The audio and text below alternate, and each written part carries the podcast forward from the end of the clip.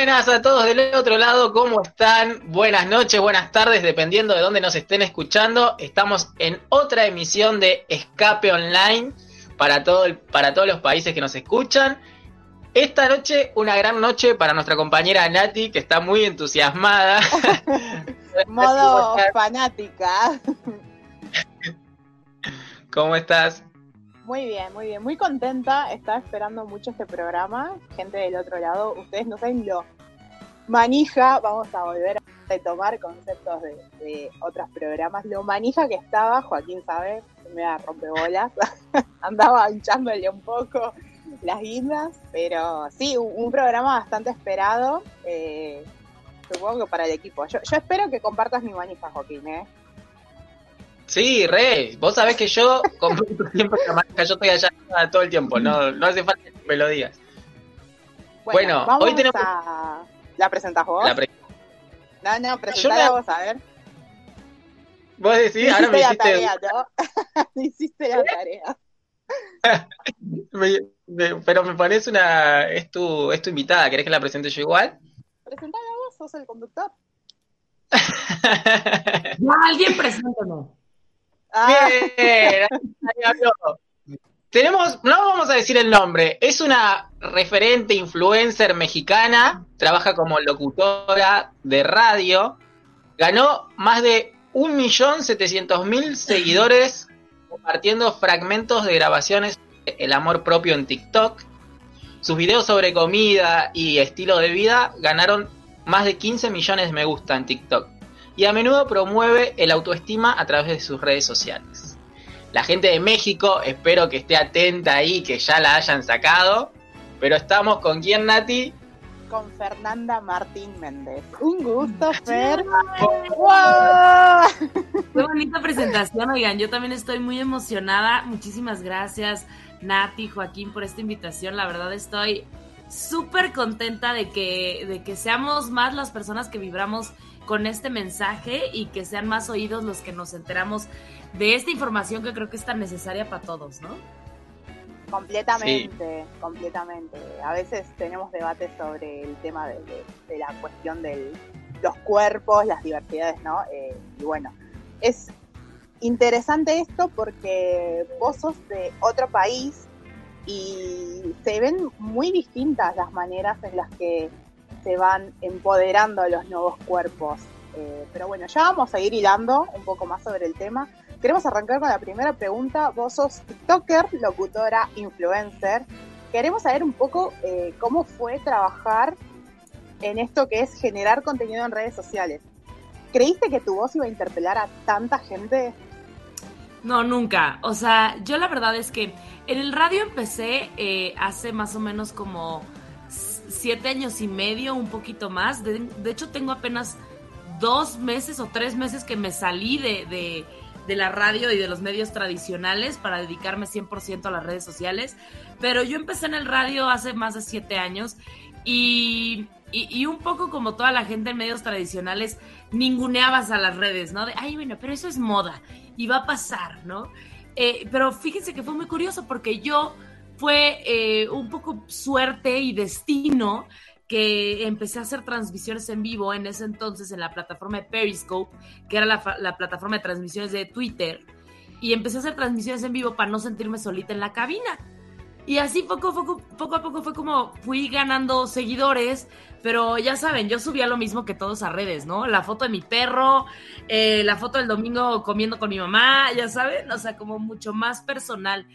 Y no fue hasta que un día, este, en mi haber personal, sin, sin pensar en que tienes seguidores o una comunidad ni nada por el estilo, estilo, que comuniqué una de mis inseguridades, ¿no? Este tema de, de, híjole, no sé si ponerme un crop top, no sé si ponerme más como tirándole al rollo de la ropa y con mi tipo de cuerpo, lo que estaba o no permitido, que yo sentí que yo, yo le grité al mundo, oigan, esto me da miedo y de pronto me di cuenta de que había muchísimas manitas levantadas, ¿no? A mí también, a mí también, a mí también. Entonces fue cuando me di cuenta y dije, ah, caray, ¿cómo?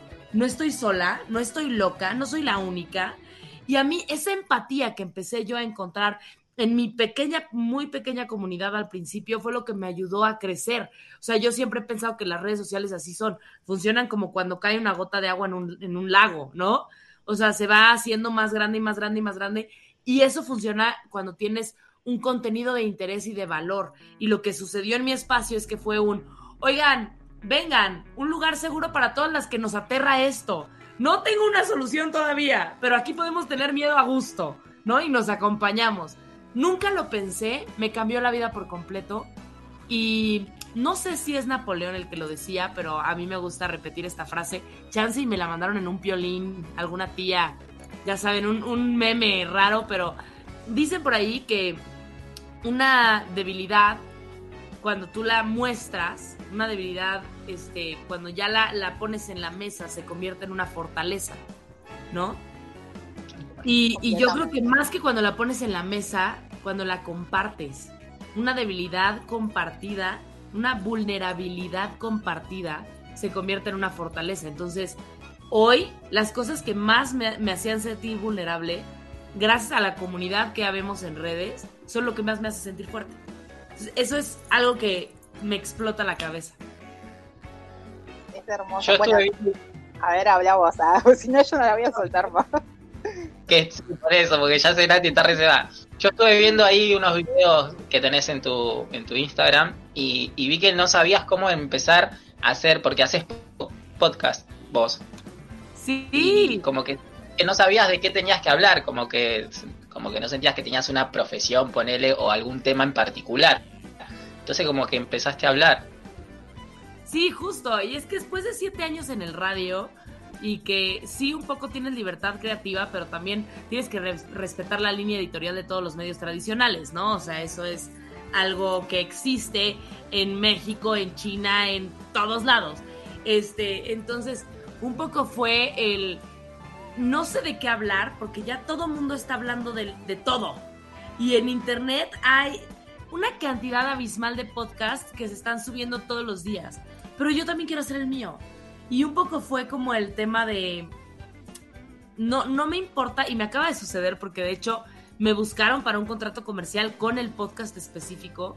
Y yo les dije, ni siquiera es un producto que puedo vender porque yo grabo por temporada. Entonces, yo no te puedo ofrecer publicidad porque ya está grabado desde hace un buen, ¿sabes? Y es algo que estoy haciendo porque es... Mi, mi, terapeuta dice que es mi necesidad de compartirme para sentir que existo y siento que en parte es real. O sea, siento que es un poco el buscar el significado de mis cuestionamientos y de mis heridas en las manitas levantadas de las personas. Entonces, el podcast ha sido un poco eso. Ha sido tropezadísimo, ha sido descubrir, de repente me toca hablar de temas que digo, hoy no lo siento, entonces tengo que cambiarlo y llego al, al estudio sin guion y es como de qué quiero hablar hoy, hoy estoy de malas, hoy quiero hablar de qué pero con esto, ya saben, o sea, como hacerlo mucho más orgánico. Y eso te lo permite. ¿Cómo se llama eh, tu espacio? Yo ah, soy bien creativa, se llama el podcast de Fernanda Martín. Está bien, porque es más fácil para la gente acordarse. Sí, y aparte, igual, eh, varios amigos que ya estaban en los medios me dijeron, lo que quieres posicionar es tu nombre, posiciona tu nombre. Completamente. Bueno, justamente... Vos una carrera antes de ser, de trabajar como locutora, ¿no? ¿Perdona? Vos tenés una carrera. Que vos ah, sí, escuché yo, que hiciste social, ¿puede ser? ¿O algo así? Yo soy licenciada en Ciencias de la Comunicación. Y de hecho, ah, okay. curiosamente, yo nunca pensé en hacer medios de comunicación, jamás. A pesar de que era licenciada en Ciencias de la Comunicación, creo que como todos, en algún momento quise ser cineasta, ¿no? Porque todos entramos por ahí. Yo quiero hacer cine, pero cine diferente, ¿no? Y luego eh, traigo en la sangre un gen que disfruta mucho el, actuar político. No la política, ni a los políticos, ni el gobierno, ni nada, pero el actuar político era algo que me llamaba mucho la atención. Entonces, terminando mi carrera, hice un diplomado de marketing político.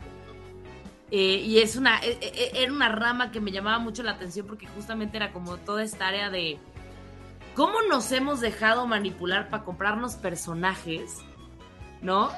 Y que luego ni son, ni sí son. Y, fue, un, fue un diplomado padrísimo, con ese me titulé de hecho, y mi tirada era, era trabajar en algo por el estilo. pero eh, igual no se alineaba con mi proyecto personal de vida, que es yo quiero ser mamá, yo quiero tener una familia, yo... Y no me gusta lo que hace la política, al menos aquí en México, en las familias. Siento que es, es meterle un elemento de estrés innecesario. Entonces dije, no, la política no es lo mío. Vi lo que hizo en mi casa con mis papás. Entonces tomé distancia. Me gustó para leerlo o para escucharlo. Y un poco eh, siento que sin querer las redes sociales, al, al darte una voz tan fuerte, te convierten en un actor político, ¿no? O sea, te convierten en esa fuerza que puedes llegar a representar eh, una representación, valga la redundancia, importante de la población y para hacer una voz de temas importantes. Entonces dije, bueno, sin querer me estoy también, eh, eh, al ser un activista de, de lo que sea, pues te estás colocando en el mismo escenario, ¿no? Entonces Sí, o sea, muy curiosamente sí estudié una carrera, una carrera que ejerzo, pero que jamás fue, estuvo en mis planes, nunca. Justamente hablando de esto de eh, ser activista, ¿vos te considerás activista del body positive?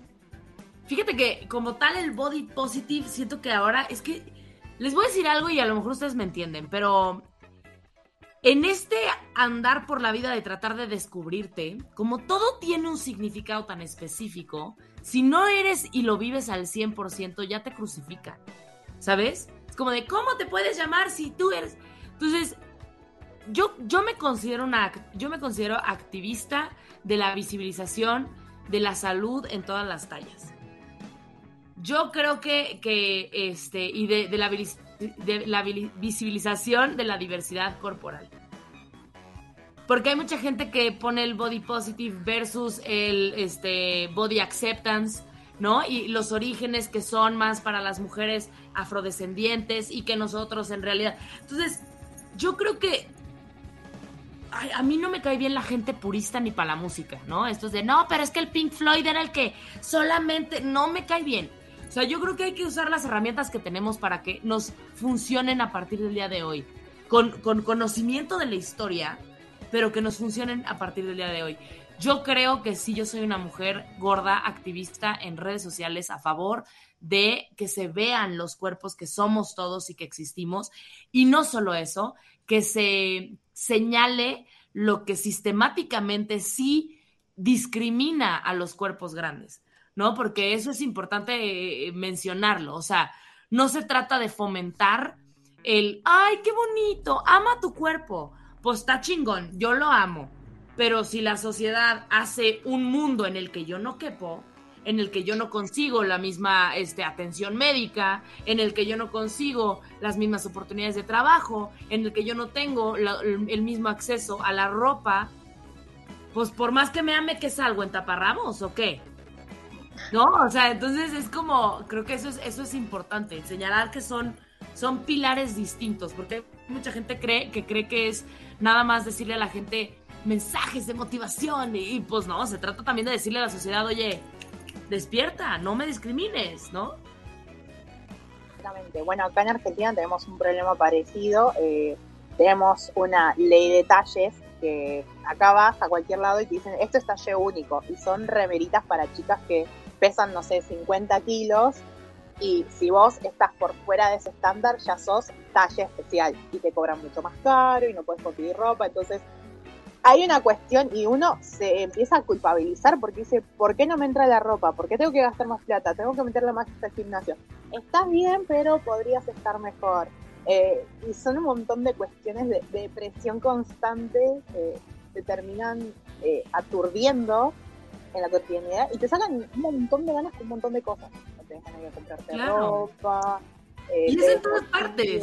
O sea, la industria, la industria textil, la industria de la moda es un elemento súper importante este, cuando se habla de estigma de peso, porque es con el que nos enseñan a ver, ¿no? O sea, tú tienes, es aspiracional siempre.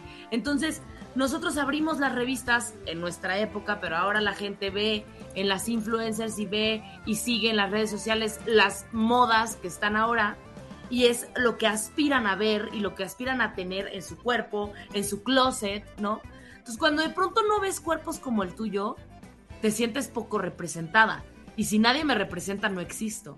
Entonces, y más hoy en redes sociales. O sea, el, esta sensación de que somos invisibles, yo la platicaba hace poco con una amiga y le decía, es que, güey, yo sí me sentí mucho tiempo así porque era, mis amigas hacían este rollo de prestarse ropa y con sus mamás, porque aparte las mamás eran la misma talla 3, ya sabes, y era como un círculo vicioso tan, tan fuerte en el que yo no existía porque yo no cabía, que te sientes como fuera de, ¿no? Y luego no solamente está la parte de la ropa, o sea, si hablamos del porcentaje de las mujeres, o del, no solo las mujeres, de las personas gordas que van a una consulta médica, es de este tamaño, es chiquitito. Las personas gordas no vamos al doctor. ¿Por qué? Porque nos da terror que ignoren nuestros síntomas y solamente digan, ah, es porque está gorda. Es que lo primero que tienes que tratar es tu peso. es como, güey, tengo una muela picada, ¿qué tiene que ver? ¿No? Sí, completamente. Sí, sí, cualquier cosa que te pase te dicen, no, pero tenés que bajar de peso, tenés que hacer dieta. Exacto. Una amiga que hace poco fue por unos problemas hormonales, nadie le hizo estudios e incluso le dijeron, tu problema es de peso y si no puedes bajar de peso necesitas ir al psiquiatra. Y no le ah, mandaron... seguro, es una, seguro la relación con tu mamá. Seguro tienes que sanar la relación con tu mamá. Es como, dejen a mi mamá en paz. Mi cuerpo es grande. ¿No? Claro. yo, yo lo conté en redes porque a mí me marcó muchísimo y no fue la primera, pero yo fui al doctor, a un gastroenterólogo, porque tenía colitis de estrés y me recetó un bypass gástrico. Su solución fue mutílate un órgano vital para bajar de peso. Y yo tenía colitis. Y es impresionante porque eso, eso, eso yo, yo lo comparto con mucha indignación y con mucha molestia, porque creo que a la comunidad gorda, que sí, sí tenemos una discriminación a la que tenemos que enfrentarnos todos los días, sí nos toca cansarnos y sí nos toca exigir. Oye, yo merezco la misma atención médica que le das a una persona delgada. Merezco que te interesen mis síntomas, que me hagas estudios, que te de verdad escuches lo que te estoy diciendo. ¿No? Porque es como a las personas gordas, aparte tenemos como un estigma enorme en el que incluso nuestra personalidad está como medio difusa, ¿no? Somos mentirosos, somos flojos, somos este, desordenados, somos sucios, ¿no? Entonces, una persona gorda si te dice, a mí me pasó, ¿no? En alguna consulta médica incluso de, oye, ¿y qué comes en un día normal? No, bueno, pues mira, yo me despierto y como huevito y en la tarde verduras y me como a lo mejor un arroz y un pollo o lo que sea. No, bueno, pero ¿a qué horas te comes las galletas? Porque tú comes galletas. Y es como, ¿por qué no me crees? A mí sí te estoy diciendo, ¿no? O sea, tenemos, tenemos que, que empezar a levantar la voz como personas gordas de decir, ya estuvo bueno, hasta aquí. Y, para eso sí es importante, por eso creo que es clave, ¿no? sí es importante el trabajar una relación de autoestima y de amor propio para tener suficiente fortaleza para decirle al mundo, oye, yo ya me amo, respétame, ¿no? Porque creo que eso es, ese es como el paso número dos. No nos podemos quedar solo con el, yo me amo y que mi tía se aguante sus consejos y ya no me regale sus cremas que adelgazan. No, me toca decirle, oye tía, fíjate que tú eso estás haciéndolo por tal, tal, tal, ¿sabe? Sí, tal cual. También estuve viendo que, te estás por casar. Sí. Me caso en, abril con mi match de Tinder. ¿De verdad? Una relación hermosa con redes sociales que tenés. Sí, me caso con mi match de Tinder, estoy enamoradísima. ¿Qué ¿Te, te compartir este proceso de, todo lo que, lo que estás haciendo para llegar al casamiento? Sí, claro, yo comparto todo, yo comparto todo, en redes sociales comparto todo, lo bueno, lo malo, lo grande, lo chico, este, he aprendido incluso a poner como un límite y, por ejemplo, yo no publico nada los fines de semana.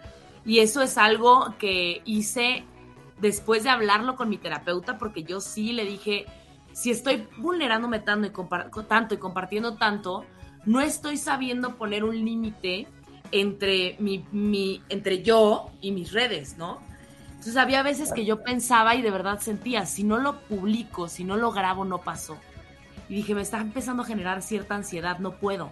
Y mi terapeuta fue la que me dijo, vamos a hacer algo para que esto sea algo que te funcione, que no se convierta en algo que te pese ni que te empiece a causar estrés, porque si no va a ser todo lo contrario a lo que tú estás buscando en redes, ¿no? Entonces por eso yo decidí poner un límite y yo no publico nada los fines de semana y me funciona muchísimo porque me permite estar en los lugares donde quiero estar. Y, e, en la parte de mi pareja, yo les compartí, Joaquín, bueno, todas mis citas de Tinder fracasadas. Natalia por ahí si me sigue desde hace un rato a lo mejor lo sabe, pero yo lloré lloré por Tinders malos y por citas con patanes y por niños que me hacían llorar y que me dejaban plantada y que me dejaban el leído, que me pintaban el cuerno. Todo, todos esos procesos también los compartí en redes. Entonces, cuando conocí a, Javier, que por cierto es boliviano, este, fue, fue padrísimo porque también pude compartir ese proceso, ¿no? Y, y un poco incluso, siempre toda mi vida, es, pues obviamente la vivo desde quien soy, ¿no? Y, el espejear el mundo de las citas para una persona gorda, y regreso a lo mismo porque es, es muy distinto, eh, también ha sido algo padre, o sea, ha sido algo el, el, el, espejear las cosas que son buenas y las cosas que son malas, ¿no? Como yo les decía mucho a las personas gordas que me siguen y a las mujeres en particular, porque a mí me pasaba que yo tenía miedo de ir a la primera cita porque yo, claro, ponía fotos de mi cara hermosamente maquillada y linda en, Tinder, ¿no? Pero luego llegaba a, las citas y sí llegué a recibir dos, tres comentarios de, en tus fotos no te veías gorda, ¿no? Y dices, ya lo tienes enfrente y qué haces y es súper incómodo. Entonces, eh, pues sí fue, fue también el como, el, estos aprendizajes que yo viví, decirles, oigan amigas, amigas gordas que me siguen, pongan una foto de cuerpo completo. Ahórrense el mal paso, yo ya lo viví, se los juro que la van a pasar mejor, entonces pongan una fotito de cuerpo completo. También el proceso de, planear la boda, de cómo conocer a Javier ha sido como padre también para poder coordinar eh, los temas de quién paga qué cosa, las relaciones y la parte del dinero. O sea, yo, yo estoy amando porque al mismo tiempo que lo comparto, yo aprendo, ¿no? Es hermoso. Eh. Yo soy una dama virtual. Me encantan. Eh, no, si te digo que, o sea, yo te conocí en TikTok. Justamente estabas haciendo un video sobre cómo combinar unos outfits y dije, qué lindo. Primero porque es ropa que tengo. O sea, me sentí muy identificada. Y segundo que decía, le queda re lindo. Y tenés una cosa en la voz que es muy magnética y de hecho no lo dijo yo solamente, también mi hermano me explicó, a él le encantan tus videos, eh, así conseguís un damo de honor. Eh, excelente. y está esta cosa de, compartir constantemente eh, la boda y es algo tan lindo, o sea, esto realmente te lo digo como, como seguidora, transmitís esa cosa de qué hermoso que se van a casar, qué lindo, pero también está esa otra parte. De, hay momentos o días, hoy estabas diciendo que tenías un día no tan bueno, estaba viendo tus historias antes de, de, arrancar el programa, pero también que te había levantado el humor que se estrenaba tu episodio número 12 del podcast, así que después vamos a escuchar con Pero bueno, es, todo va viento en popa, todo va hermoso, por lo menos las cosas que vemos, y si no, lo vas mostrando. ¿Cuáles son tus planes a futuro para todo? ¿Qué es lo que aspiras de acá a, no sé, a la fecha de la boda, a un año con tu carrera? ¿Qué, ¿Cuáles son tus deseos de, hoy? Fíjate que yo, este, sí, obviamente como todos sí tengo planes a futuro, pero he estado trabajando Ay, perdónenme, es una moto que pasó cerca de mi casa. Eh, sí tengo muchos planes a futuro, pero he estado trabajando más en concentrarme en el hoy porque no sé si a ustedes les pasa, pero de repente siento que estoy adentro de una avalancha, ¿no? Entonces, tratando de correr adentro de una avalancha, a veces sí agarras a poner los pies y alcanzas a dar dos, tres pasitos, pero ya te volvió a alcanzar la ola, ¿no? Y te revuelca una ola de mar y otra y otra. Eh, y, eso me pasaba cuando me ponía como metas muy grandes y como proyectos demasiado abrumadores. Eh, obviamente tengo por ahí una sorpresita para el año que entra muy grande, que este, ya, ya estarán por ahí viendo en redes. Odio ser de las que dice, pero no les puedo platicar, pero no me dejan, no me dejan, sino yo sí lo platicaba. Eh, darle mucho al, podcast, tengo muchas ganas de que ese proyecto crezca. Me está costando más trabajo del que pensé, la verdad. Es que yo siempre pensé que iba a ser un, un formato, porque yo venía del radio, pues muy bien recibido, con muchas escuchas y demás. Y resulta que la gente no tiene una capacidad de atención bastante corta ya en las redes, entonces me está costando mucho trabajo posicionar el podcast. No es mi intención llegar a, tener un podcast competitivo, realmente, y más por los temas de los que hablo. Siempre he pensado que es un podcast y es toda en general, todo el proyecto es un proyecto, eh, pues que con que consigamos tocar la vida de una persona ya hizo suficiente, porque somos una gotita en un lago y esto solo se hace más grande. Y mis planes son aprovechar las redes sociales el tiempo que me duren, disfrutar, eh, crecer y, aprovechar los números y los seguidores que tengo para que este mensaje se haga potencial. Las redes sociales son temporales, nadie vamos a estar arriba toda la vida. Hay que aprovechar y disfrutar porque el día de mañana nos va a tocar estar en otro lado y tendremos que aprender a hacer otra cosa. No clavarme con los números, creo que también eso ha sido un aprendizaje muy grande. Y obviamente, bueno, después de la boda planeo esperarme uno o dos añitos para ser mamá, pero, o sea, mi útero está alborotado y listísimo, ya quiere bebés. Y, pues nada, ver qué me deparan el destino y seguir disfrutando y aprendiendo. Eh, me quedo con lo que dijiste que mm, acá en Argentina pasa mucho que cualquier comentario, cualquier cosa que digas se politiza, ¿sí? Lo llevan toda la política. ¿Recibiste alguna propuesta para sumarte a algún partido político? Claro. Claro, claro. A ver, yo estando en medios tradicionales, o sea, yo siendo locutora de una estación de radio de las más fuertes de aquí de Querétaro y del Bajío, y luego, este, pues teniendo yo ya un público cautivo de más o menos dos millones de seguidores en redes sociales, te conviertes en una bandera muy atractiva para los partidos políticos, ¿no? Y tengo colegas de las redes que sí, sí buscaron sumarse a diferentes proyectos. La verdad es que yo te voy a decir súper honesta, Joaquín. O sea, mi papá, mi papá fue político toda la vida. Yo crecí entre campañas políticas. Entonces, a mí me tocó ver cómo se gestaban en mi casa con, diseñando los trípticos y mi papá era asesor de diferentes políticos, este, y diseñaban los eslogans y les cambiaban la camisa y los, las sesiones de fotos eran en mi jardín, ¿no? Entonces yo viví desde muy chica lo que era la política. Y cuando llegaron estas propuestas a mí, eh, lo primero que me llamó la atención fue darme cuenta de que el costo iba a ser muy alto, porque el costo era mi credibilidad. Entonces dije, sí, a lo mejor está padrísimo, porque a mí me lo vendieron, y, te voy a contar, nadie lo sabe, pero a mí me lo vendieron porque yo iba a estar eh, en, eh, yo iba a estar dentro de un comité que se iba a encargar de la parte de la comunicación social de las mujeres. Entonces yo dije, y me, dijeron, ¿no? O sea, todos estos proyectos que traes de hablar de autoestima, de campañas en contra de la gordofobia, de hablar del estigma de peso, los podemos hacer a nivel estatal y podemos hacer que sean enormes. Y dije, ay, eso está chingón, porque entonces sería hacer algo más institucionalizado de lo que yo quiero que pase en el mundo, ¿no? Pero el costo era mi credibilidad. El costo era que, que hay gente que no, vas, no va a pensar que lo haces por eso. Y dije, no, o sea, yo creo que al final las redes sociales hoy nos permiten, a lo mejor no dentro de la política, pero sí ejercer una presión política a los diferentes eh, niveles de poder. Entonces, y eso ya lo hice y lo construí sola. Entonces, mejor, mejor serle leal a eso que poner en riesgo todo lo que construí, porque sí, sí la pensé, sí dije, cuando te dicen, vas a tener chance de hornear el pastel que siempre has querido, ¿no? Dije, güey, qué increíble. Meter en las escuelas públicas programas de salud mental, en donde podamos este, fomentar cursos y talleres de, de inteligencia emocional, en donde, ya sabes. Entonces dije, está increíble.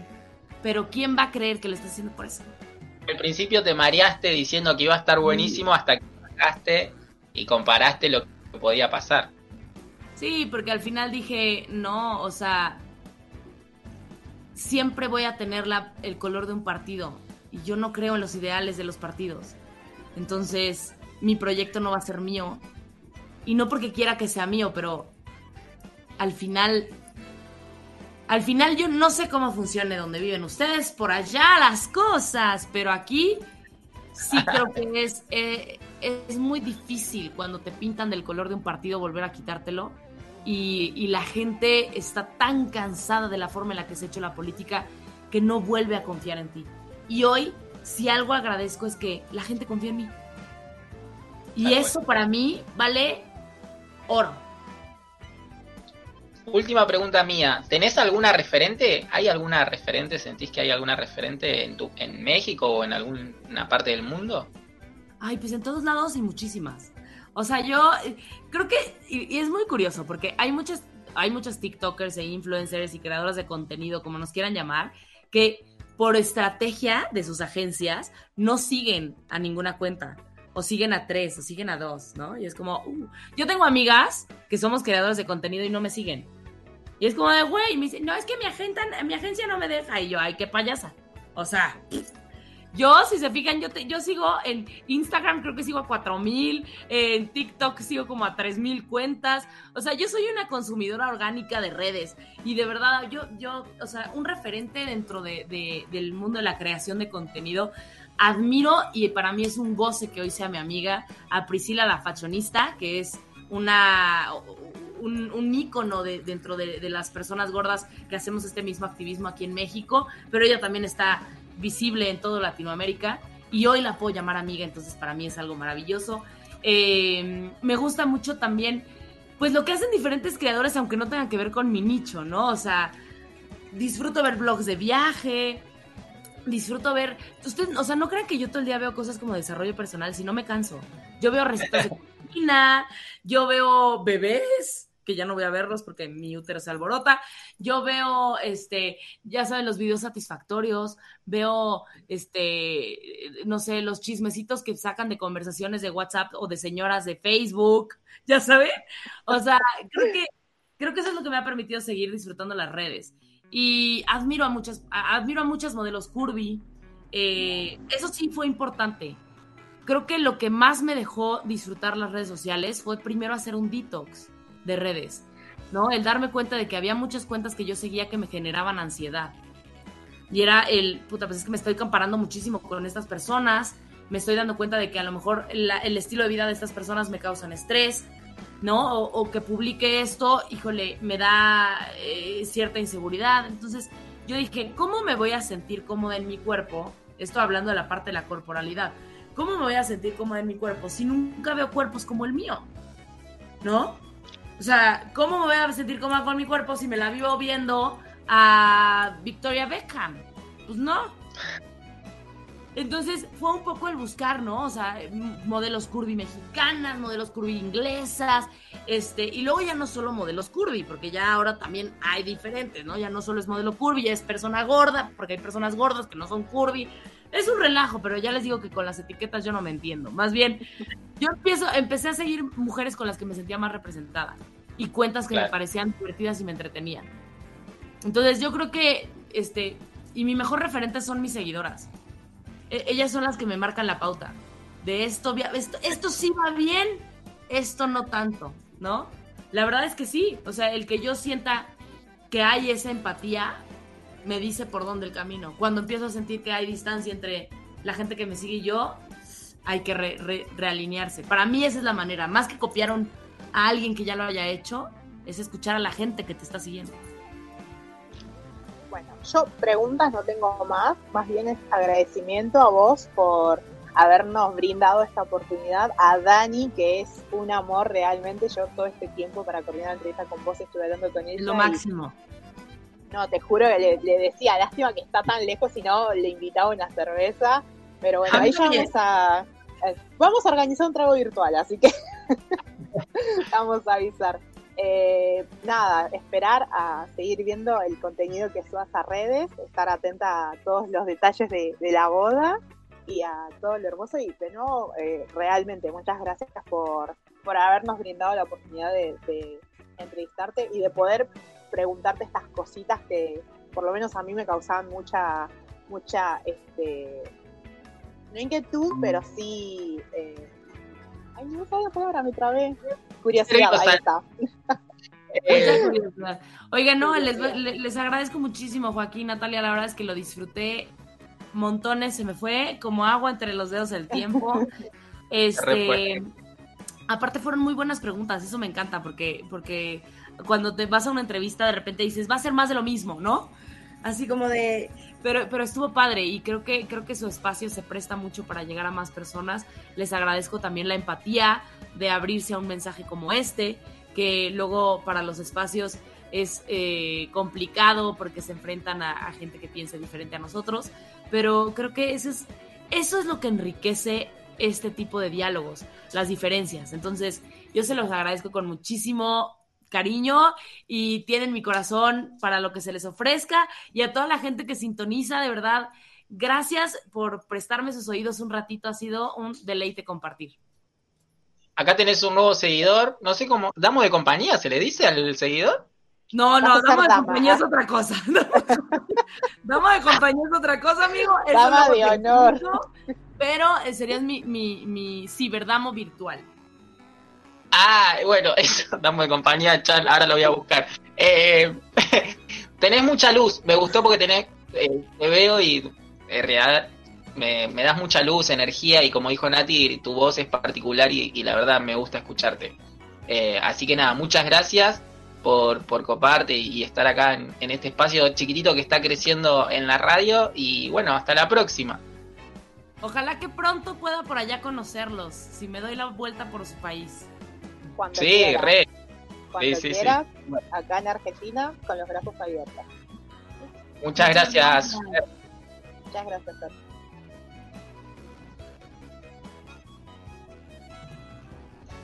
Vamos con una música, Jonah, por favor.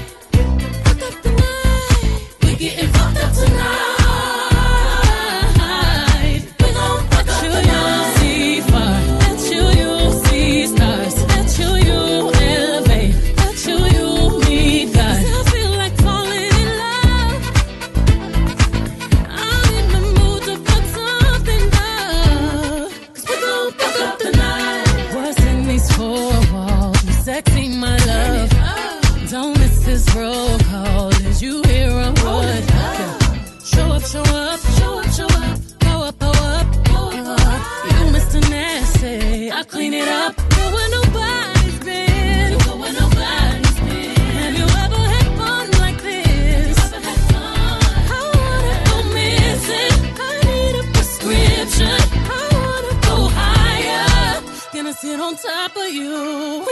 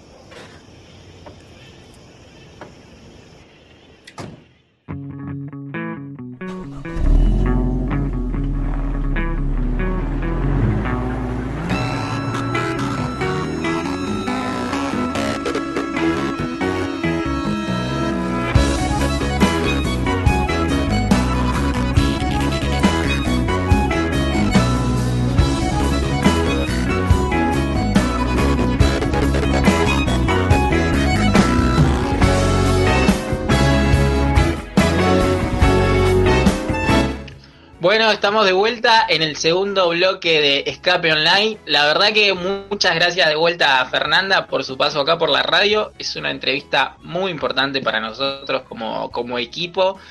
Tener a una referente tan importante de, de uno de los países que más nos escucha como es México. Así que un aplauso para nuestra productora Nati. Felicitaciones. Voy a pedir un aumento, no mentira.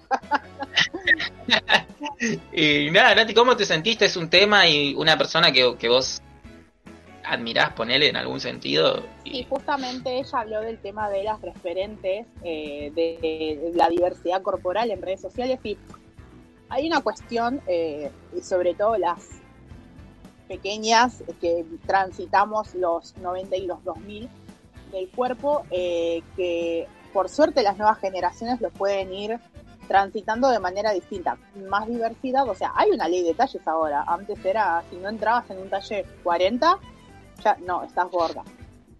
Fíjate porque estás gorda. Y justamente esta cuestión de, la diversidad de cuerpos, de mostrar de, bueno, vos tenés un cuerpo que si esa no le importa la forma o el tamaño que tenga.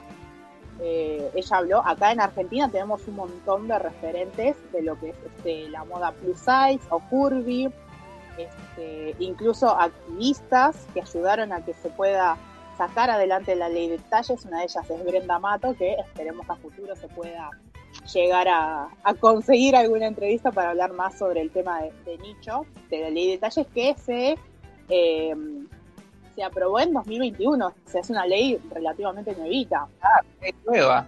Es, es nueva y justamente lo que ha- habla es del sistema único normalizado de, de identificación de talles de indumentaria. ¿Qué quiere decir esto? No sé si pasa con los hombres, porque también hay una cuestión de género muy marcada. No sé si en vos alguna vez te pasó que fuiste a comprar ropa y te dicen solamente hay talle único. Mira, lo que me pasa a mí es al contrario de, la gente eh, muy- con, con más peso, digamos. Eh, en algún momento llegué a, a usar talle 38, ¿viste? Y más chico también, talle 36, ponele. Que hay para mujeres hay de talle 36 y para hombres es muy difícil que haya talle 36. Entonces me decía, no, tenés que ir a un local para, para nenes. Yo el año pasado llegué a pesar eh, 40, 45 kilos y tenía que usar talle 36. Eh, y no conseguía, Bueno, no conseguía talle.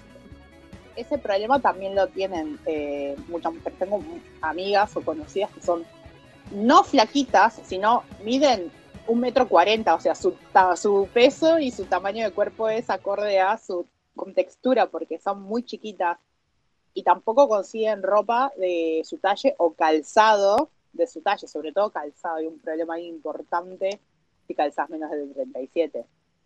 Pero bueno, Claro. lo que pasa es justamente esto, que hay eh, marcas que te hacen eh, solamente un talle genérico y no hacen como una especie de progresión de talles, o que tienen cierta cantidad de talles. Y todo aquello que pase fuera de esos estándares se considera talle especial y se cobra mucha más cantidad de plata. Y sin mencionar que no se consigue este, ropa de ciertas marcas. Pero bueno, al día de hoy todavía no está implementada la ley de detalles como corresponde, aunque existe en 14 provincias eh, para que se pueda adaptar la tabla de detalles a lo que es esta ley. Así que bueno, esperemos, es relativamente nueva, no es que nuestro sistema de leyes cumpla todo muy rápidamente, así que quizás esperemos con todavía las activistas que tenemos a nivel nacional que pueda llegar a, cumplir y a completar en estos tiempos del año que viene. Lo que no le dijimos a la invitada fue que pase sus redes sociales. Nati, ¿vos tenés la red social? Es verdad.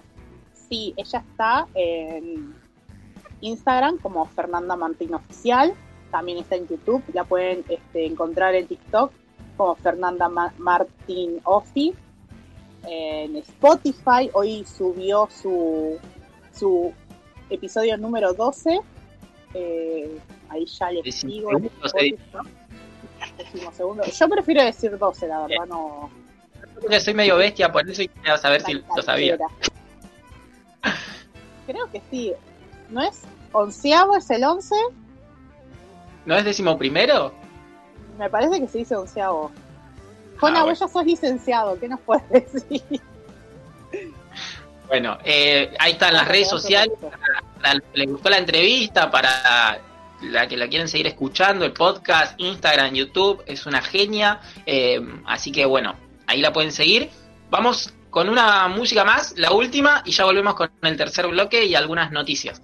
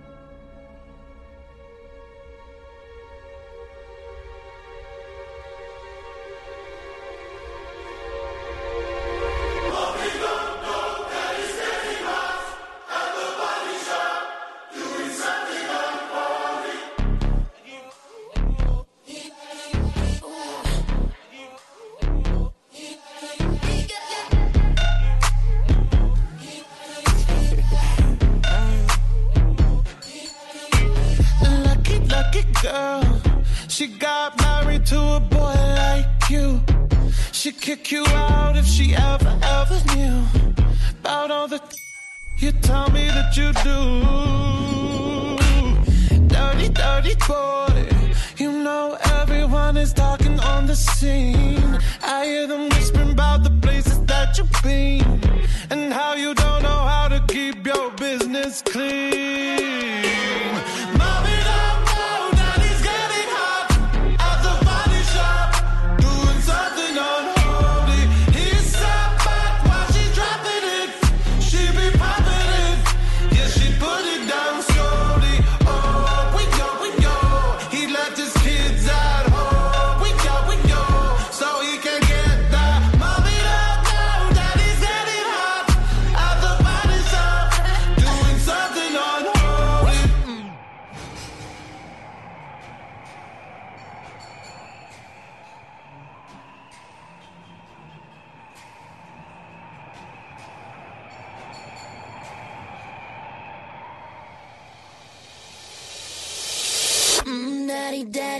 Wanna drop the attic, give me love, give me Fendi, my Balenciaga daddy. You gonna need to bag it up,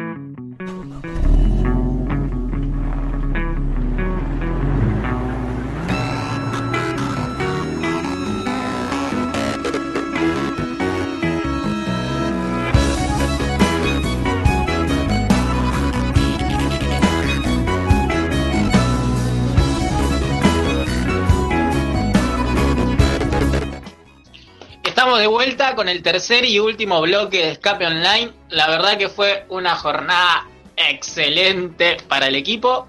Este, este último bloque vamos a dedicarle unos minutos a un suceso histórico de acá de Argentina. Eh, como todos los 17 de octubre eh, se celebra el Día de la Lealtad Peronista, que fue fundado por movimientos que seguían a Juan Domingo Perón. Y un 17 de octubre de 1945 las personas, eh, decenas de personas de miles, pedían en Plaza de Mayo por la libertad del líder. ¿sí? Perón era en ese entonces vicepresidente y ministro de Trabajo y terminó preso víctima de una pelea interna en la cúpula del poder militar. Eh, pero la presión en la calle eh, hizo que es- esto sea insoportable para el presidente de ese momento, que era creo Farrell, si no me equivoco, que cedió a la, a la presión y convocó a Perón a la Casa Rosada y le pidió por favor que calme a la gente que estaba en ese momento ahí. Perón accedió a esto, pero a cambio pidió que se comprometan a que se adelanten las elecciones, ¿sí? A, presidente eh, del país. Así que bueno, eh, esto creo que pasó hace, si no soy, no soy muy bueno para la matemática, pero pasaron 70 años, pasaron, Nati. Y del 45 al. Ya son tantos de matemáticas. 77 años. Eh, y bueno, justo estamos en un año que está muy complicado para, para, para la política, para el actual presidente. Creo que es uno de los peores momentos de la, de la democracia en los últimos 40 años.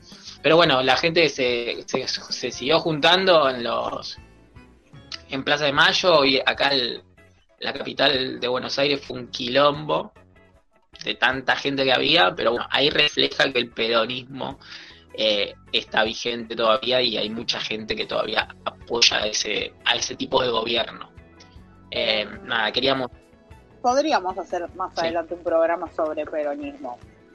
Fue una cuestión Ah. de mística. Bueno, eso va a ir a debate de- eh, en la interna del grupo, porque, bueno, eh, posturas y cosas que, que tenemos. A mí mucho de política no me gusta hablar, por más de que hoy le pregunté a la invitada tema de política, a ver si había tenido Pero alguna... hablar de, de la cuestión sobre qué es el peronismo en Argentina no quiere decir que llevemos una bandera por eso. Porque la realidad es, es esa, o sea, hay una cuestión, quizás a debate como que hablemos de- buscar, eh, ¿eh?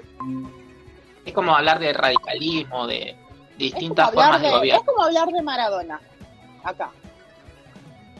Bueno, no sé qué es peor para mí, si hablar de Maradona o hablar de. Pero bueno, No sé, Eh, eh, vamos cerrando, ya, ya se terminó nuestra horita de programa. Eh, muchas gracias a todos los que estuvieron del otro lado. Eh, espero que hayan disfrutado de la entrevista de, de la compañera mexicana. Y los dejamos con Terapiando con Maffer, ¿sí? nuestra hola, compañera, que ya está. No, te se la escucha, está silenciada. Está silenciada, se silenció. Gracias, gracias. ¿Cómo están? Bien, todo bien, Manfred. Viéndote, viéndote como todos los lunes, quería Manfer. Ay, A la gracias. compañera que Hoy ¿Por estás no acompañada. eh, Ortega, Sí, ¿cómo estás? Danos un adelanto, ¿qué van a hablar hoy? Uy, hoy tenemos un temazo. Hoy vamos a hablar sobre el autosaboteo. Hoy, Oh. lo voy a escuchar. lo voy a escuchar de verdad. Sí, sí, tal cual. sí, sí. Mucho y muy seguido. Sí, señor. Bueno, chicas, ya las dejamos con el espacio entonces, que tengan un excelente programa y nos vemos el próximo lunes. Próximo lunes, 20 19 horas México, eh, Perú, 21 horas Argentina. Eh, no pasamos redes sociales, escapeonline.org en Instagram y TikTok, Escape Online. Dejamos con más. Chao, gente, nos vemos. Chao. Chao. No, gracias.